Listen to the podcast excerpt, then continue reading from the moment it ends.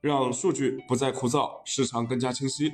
大家晚上好，我是上海钢联我的钢铁网高级研究员亮哥，每天和四位来自钢材、铁矿石、煤焦领域的分析师，带你透过数据看钢铁。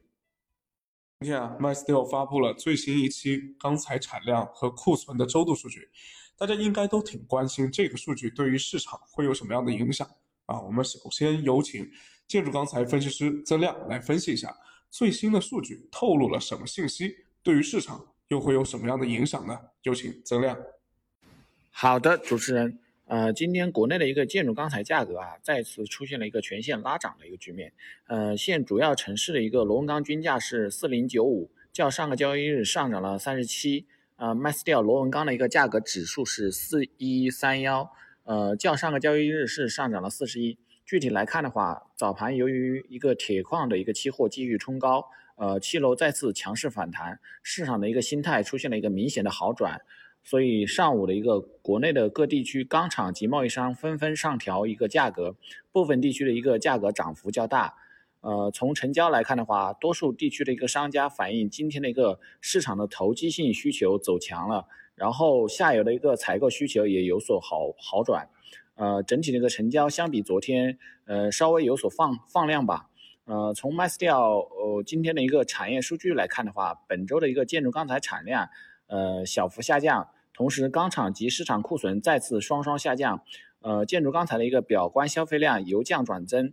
呃，例如螺纹钢的一个表观消费量上升了二十三万吨，表明本周我们呃下游工程的一个整体的一个用钢需求是稍微有所好转的。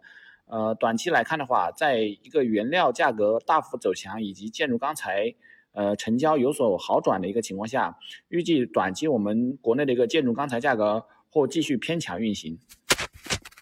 谢谢资料。今天热轧板卷的走势也很强啊，现货市场情况如何呢？有请热轧分析师张一鸣。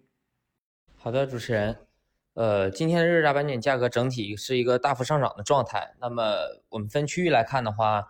全国各地区基本都是处于一个大幅上涨的状态，其中呢，西南跟华南地区是今天的涨幅最强的地区，那么东北地区呢，涨幅是最弱的。那么今天的黑色商品期货市场呢，表现也是继续高位向上，零一合约呢收涨百分之三点四六，呃，也是创了新高。那么现货市场呢，早盘报价也是大幅走高，涨后呢，市场成交尚可，呃，而且近日连续的拉涨呢，刺激了一部分投机需求的出现。嗯，但是终端需求呢，基本还是以按需采购为主。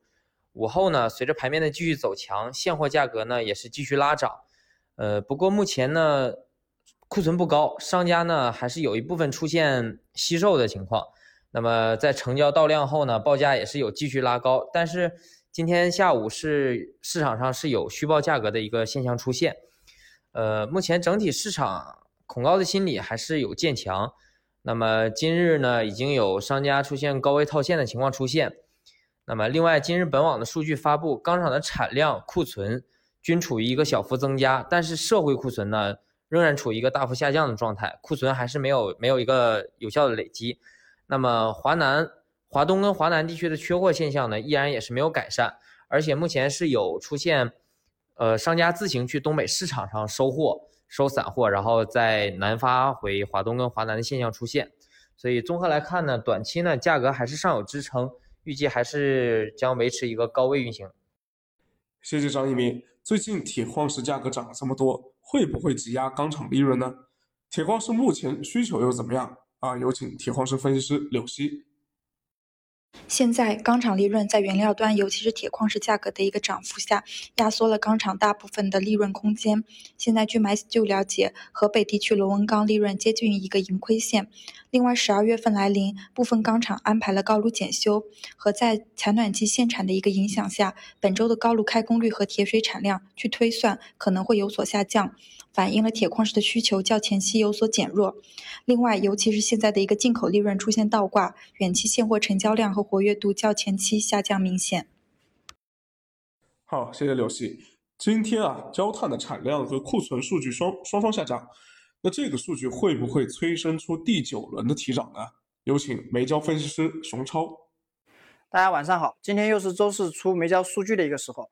那我们来看一下本周的一个煤焦数据啊。那么从供应上来看的话，本周两百三十家的一个独立焦化厂产量是减了零点八一万吨，主要是因为有个环保限产以及去产能的影响。而库存这边也是小幅下降二点二四万吨。那么下游钢厂这边呢，本周是终于看到了一个比较明显的一个降库啊。那我们统计的大样本两百四十七家钢厂的一个库存是减了九点四六万吨，小样本一百一十家的钢厂库存是也是减了六点四四万吨。港口这边是小幅有个两万吨的一个增库啊。那么从目前的一个供需情况来看的话，供应在逐步减弱，且后续由于这个去产能的影响，可能还会进一步下降。需求这边的话，近期钢厂也有一个明显的一个检修的一个情况出现。那么目前是供需。都在走弱的一个情况。那么现货这边呢，第九轮的一个提涨预计在下周可能会出来啊。那么以上就是本周煤焦的一个数据情况。好，谢谢各位。今天啊，亮哥和我们研究中心负责周报定调的同事讨论了一下啊，因为我们研究中心每周五都会出黑色的市场周报，分析当周的这个市场逻辑，并且预判下一周的走势。感兴趣的朋友可以发私信或者在评论区里面留言。那同时也是资深的分析师了，他认为呢，当下的市场逻辑实际上已经不单单是钢材自身的供需或者是这个库存的变动可以决定的了，啊，其实这个从现货的价格上就可以看得出来啊，不同的钢材品种有强有弱，核心在于有多大的能力能够把成本上涨给转移出去，啊，给转转嫁出去。那这也决定了这个不同的钢材品种在这一轮上涨当中的幅度和吨钢毛利的差异。那实际上这个观点和亮哥昨天说的消费支撑啊是有逻辑上的联系的，因为消费的好坏是决定成本转嫁能力的根本。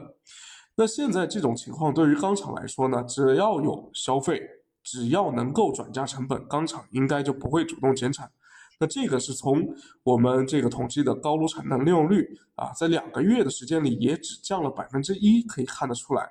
所以在接下来的一段时间里面，我们可以确定的是呢，钢厂依然会维持一个高产出啊，特别是利润比较好的板材类品种。所以多热卷的这个风险目前来看依然不大。呃，原料端最近确实还看不到明显的利空消息，但是亮哥还是建议啊。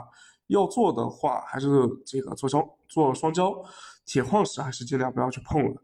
另外呢，我们今天看到，呃，东北某钢厂的这个冬储政策已经出来了。